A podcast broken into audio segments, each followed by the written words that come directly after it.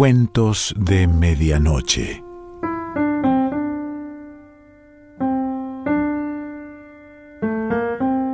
El cuento de hoy se titula El joven que subió al cielo y pertenece a José María Arguedas.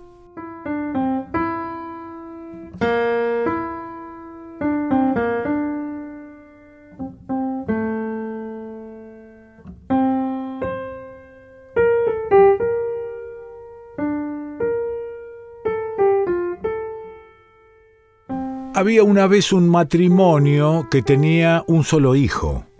El hombre sembró la más hermosa papa en una tierra que estaba lejos de la casa que habitaban. En esas tierras la papa crecía lozana. Solo él poseía esa excelsa clase de semilla. Empero, Todas las noches los ladrones arrancaban las matas de este sembrado y robaban los hermosos frutos.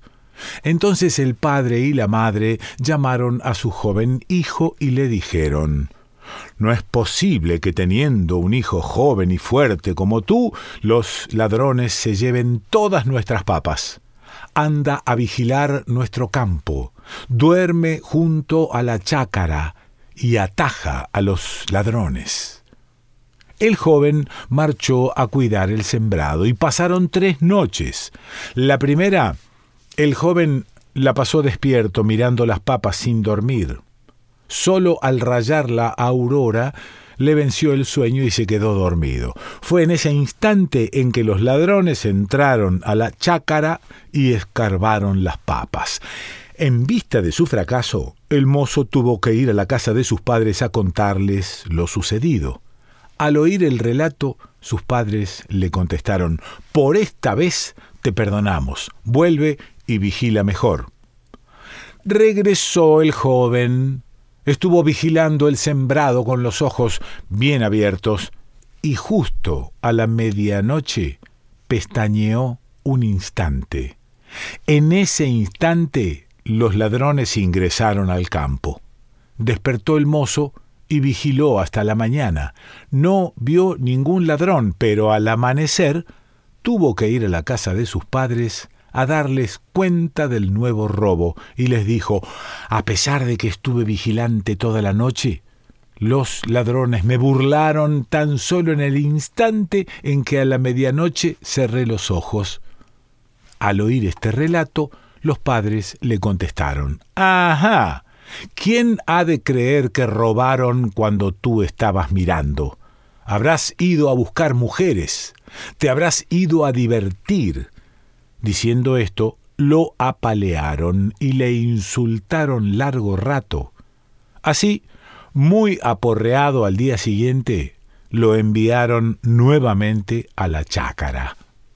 Ahora comprenderás ¿Cómo queremos que vigiles? le dijeron.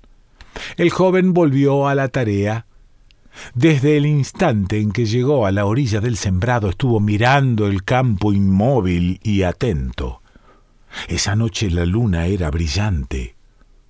Hasta la alborada estuvo contemplando los contornos del papal. Así, mientras veía, le temblaron los ojos y se adormiló unos instantes en esa ráfaga de sueño que tuvo mientras pestañeaba el mozo, una multitud de hermosísimas jóvenes, princesas y niñas blancas poblaron el sembrado. Sus rostros eran como flores, sus cabelleras brillaban como el oro, eran mujeres vestidas de plata.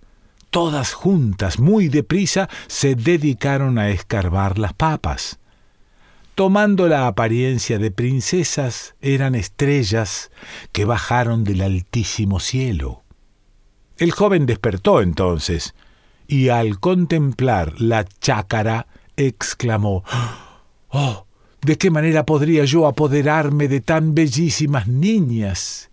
¿Y cómo es posible que siendo tan hermosas, radiantes, puedan dedicarse a tan bajo menester? Pero mientras esto decía, Su corazón casi estallaba de amor y pensó para sí, ¿no podría por ventura reservar para mí siquiera una parejita de esas beldades? Y saltó a todo vuelo sobre las hermosas ladronas. Solo en el último instante, y a duras penas, pudo apresar a una de ellas. Las demás se elevaron al cielo como luces que se mueren y a la estrella que pudo apresar le dijo enojado, con que erais vosotras las que robabais los sembrados de mi padre. Diciéndole esto, la llevó a la choza, y no le dijo más acerca del robo, pero luego agregó, Quédate conmigo, serás mi esposa. La joven no aceptó, estaba llena de temor y rogó al muchacho, Suéltame, Suéltame, ten piedad, mira que mis hermanos le avisarán a mis padres. Yo te devolveré todas las papas que te hemos robado, no me obligues a vivir en la tierra. El mozo no dio oídos a los ruegos de la hermosa niña.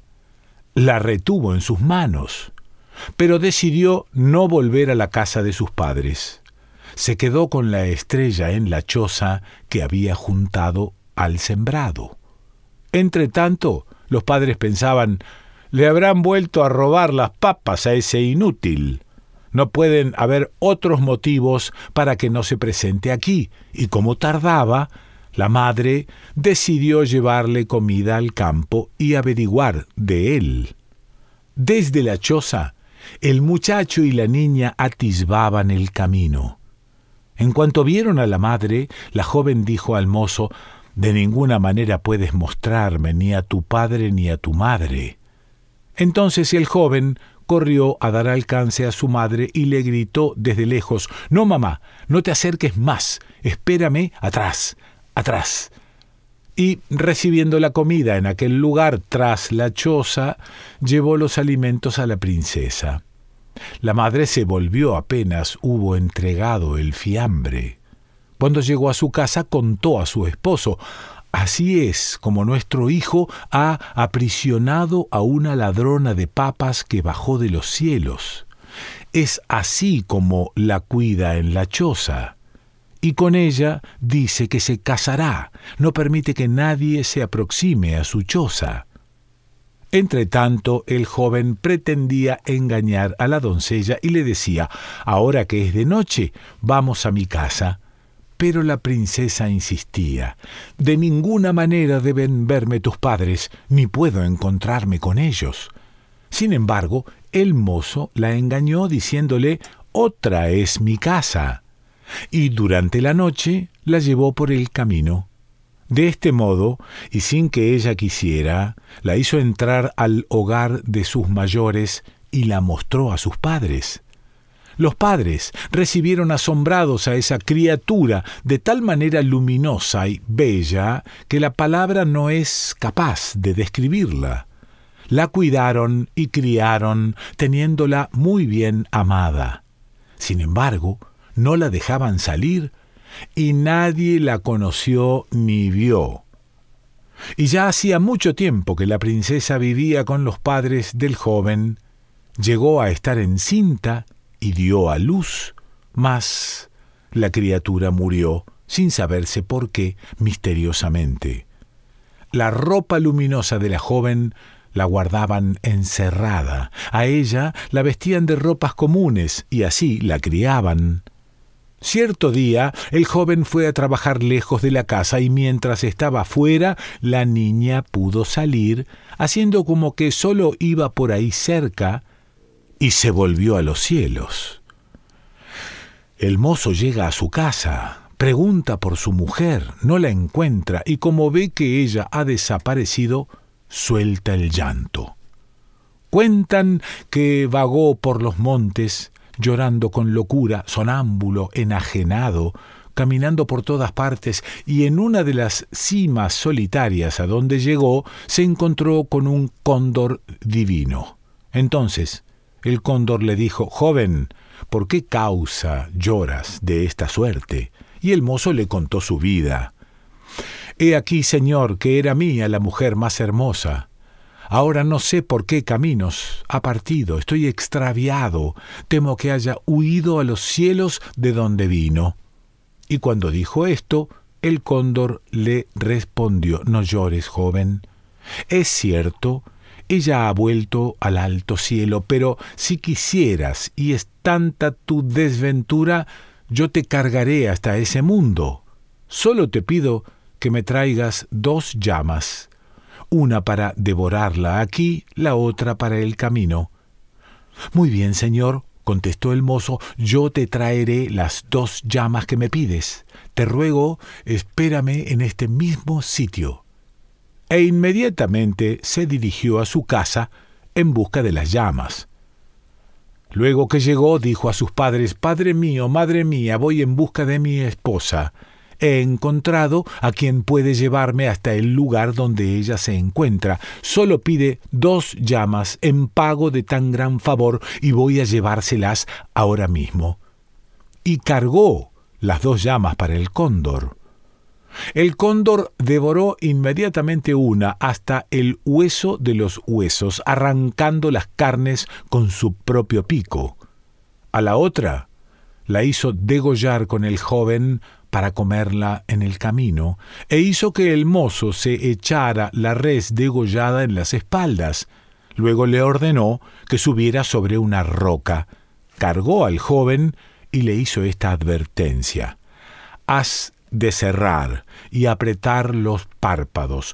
Por ninguna causa abrirás los ojos y cada vez que yo te diga carne, me pondrás en el pico un trozo de llama. Luego el cóndor levantó el vuelo. El hombre obedeció y no abrió los ojos en ningún instante. Tenía los párpados cerrados y duros. Carne pedía el malicu. Y luego el mozo cortaba grandes trozos de llama y le metía en el pico. Pero, en lo más raudo del viaje, se acabó el fiambre. Antes de alzar vuelo, el cóndor le había advertido al joven, si cuando diga carne no me pones carne en el pico, donde quiera que estemos, te soltaré. Ante ese temor, el joven empezó a cortarse trozos de su pantorrilla. Cada vez que el cóndor le pedía carne, le servía las raciones de su propia carne. Así, a costa de su sangre, consiguió que el cóndor le hiciera llegar hasta el cielo. Y se cuenta que tardaron tres años en elevarse a tan gran altura. Cuando llegaron, el cóndor descansó un rato, luego volvió a cargar al joven y voló hasta la orilla de un mar lejano. Allí le dijo al mozo, Ahora, mi querido, báñate en este mar. El joven se bañó enseguida y también el cóndor se bañó. Ambos habían llegado al cielo sucios, de barba, viejos. Pero cuando salieron del baño estaban hermosamente rejuvenecidos. Entonces le dijo el cóndor, En la otra orilla de este lago, frente a nosotros, hay un gran santuario. Allí se ha de celebrar una ceremonia. Anda, y espera en la puerta de ese hermoso templo. A la ceremonia han de asistir las jóvenes del cielo. Son una multitud y todas tienen el mismo rostro que tu esposa. Cuando ellas estén desfilando junto a ti, no has de dirigirle la palabra a ninguna, porque la que es tuya vendrá la última y te dará un empujón. Entonces la asirás y por ningún motivo la soltarás. El joven obedeció al cóndor, llegó a la puerta del gran recinto y esperó de pie. Y llegaron una infinidad de jóvenes de idéntico rostro. Entraban, entraban, una tras otra, todas miraban impasibles al hombre. Él no podía reconocer entre tantas a la que era su mujer, y cuando estaban ingresando las últimas, de pronto una de ellas le dio un empujón con el brazo y también entró al gran templo. Era el resplandeciente templo del sol y de la luna, padre y madre de todas las estrellas y de todos los luceros. Allí, en ese templo, se reunían los seres celestiales, allí venían los luceros para adorar el sol día a día. Cantaban melodiosamente para el sol cual jóvenes blancas las estrellas, como innumerables princesas los luceros. Cuando terminó la ceremonia, las jóvenes empezaron a salir. El mozo seguía esperando en la puerta. Ellas volvieron a mirarle con igual indiferencia que antes, y nuevamente le era imposible distinguir entre todas a la que era su esposa y como en la primera vez, de pronto, una de las princesas le dio un empujón con el brazo y luego pretendió huir, pero él entonces la pudo aprisionar y no la soltó. Ella lo guió a su casa diciéndole ¿A qué has venido hasta aquí? Yo iba a volver donde ti de todos modos. Cuando llegaron a la casa, el mozo tenía el cuerpo frío a causa del hambre. Viéndolo así, ella le dijo, Toma este poco de quinoa y cocínalo.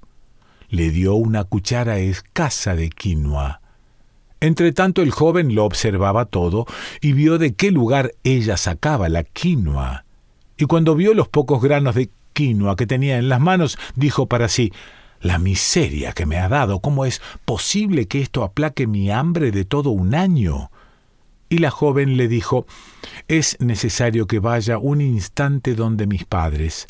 No debes mostrarte ante ellos. Mientras vuelvo, haz una sopa con la quinoa que te he dado. Apenas salió ella, el joven se puso de pie, se dirigió al depósito y trajo una buena porción de quinoa y la echó a la olla. De pronto la sopa rebosó hirviente y se desbordó a chorros. Él comió todo lo que pudo, se hartó hasta donde ya no era posible más y enterró el resto. Pero aún debajo de la tierra, la quinoa empezó a brotar, y cuando estaba en ese trance, volvió la princesa y le dijo No es de esta manera como se debe comer nuestra quinoa. ¿Por qué aumentaste la ración que te dejé? y se dedicó a ayudar al mozo a esconder la quinoa rebosada para que los padres de ella no la descubrieran. Entre tanto le advirtió No deben verte mis padres, solo puedo tenerte escondido. Y así fue. Él vivía escondido y la hermosa estrella le llevaba alimentos a su refugio. Durante un año Vivió de esta suerte el mozo con su esposa, y apenas cumplido el año, ella se olvidó de llevarle alimentos. Un día salió diciéndole Ha llegado la hora en que debes irte, y no volvió a aparecer más en la casa. Lo abandonó. Entonces, con el rostro lleno de lágrimas, el joven se dirigió nuevamente a la orilla del mar del cielo. Cuando llegó allí, vio que desde la lejanía surgía el cóndor. El joven corrió para darle alcance. El cóndor voló hasta posarse junto a él y así observó que el Maliku divino había envejecido. El cóndor, a su vez, vio que el mozo estaba avejentado y marchito. Cuando se encontraron, ambos gritaron al mismo tiempo ¿Qué ha sido de ti? El joven volvió a contarle su vida y se quejó. Así, señor, de este modo triste, mi mujer me ha abandonado, se ha ido para siempre. El cóndor lamentó la suerte del mozo. ¿Cómo es posible que haya procedido de este modo, pobre amigo? le dijo, y acercándose más, le acarició con sus alas dulcemente. Como en el primer encuentro, le rogó el joven, Señor, préstame tus alas, vuélveme a tierra a casa de mis padres, y el cóndor le respondió, Bien, te llevaré, pero antes nos bañaremos en este mar, y ambos se bañaron, rejuvenecieron, Y saliendo del agua, el cóndor le dijo, tendrás que volverme a dar dos llamas por mi trabajo de cargarte nuevamente. Señor, cuando esté en mi casa, te entregaré las dos llamas. El cóndor aceptó. Se echó al joven sobre sus alas y emprendió el vuelo. Durante tres años estuvieron volando hacia la tierra. Y cuando llegaron, el mozo cumplió y entregó al cóndor dos llamas. El mozo entró a su casa y encontró a sus padres muy viejos, muy viejos, cubiertos de lágrimas y de pena. El cóndor dijo a los ancianos, He aquí que les devuelvo a vuestro hijo sano y salvo, ahora debéis criarlo cariñosamente. El joven dijo a sus padres, Padre mío, Madre mía, Ahora ya no es posible que pueda amar a ninguna otra mujer. Ya no es posible encontrar una mujer como la que fue mía. Así solo viviré hasta que venga la muerte. Y los ancianos le contestaron, Está bien, como tú quieras, hijo mío, solo te criaremos si no es tu voluntad tomar otra esposa. Y de este modo vivió con una gran agonía en el corazón. He aquí este corazón que amó tanto a una mujer.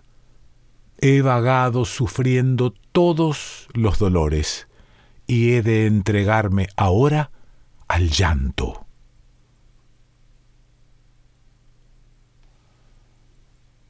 José María Arguedas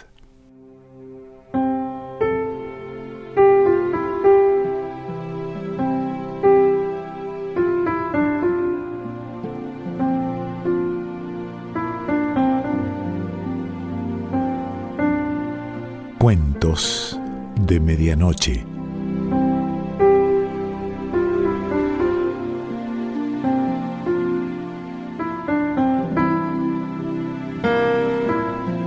Selección Pancho Mondino. Idea y lectura Quique Pessoa.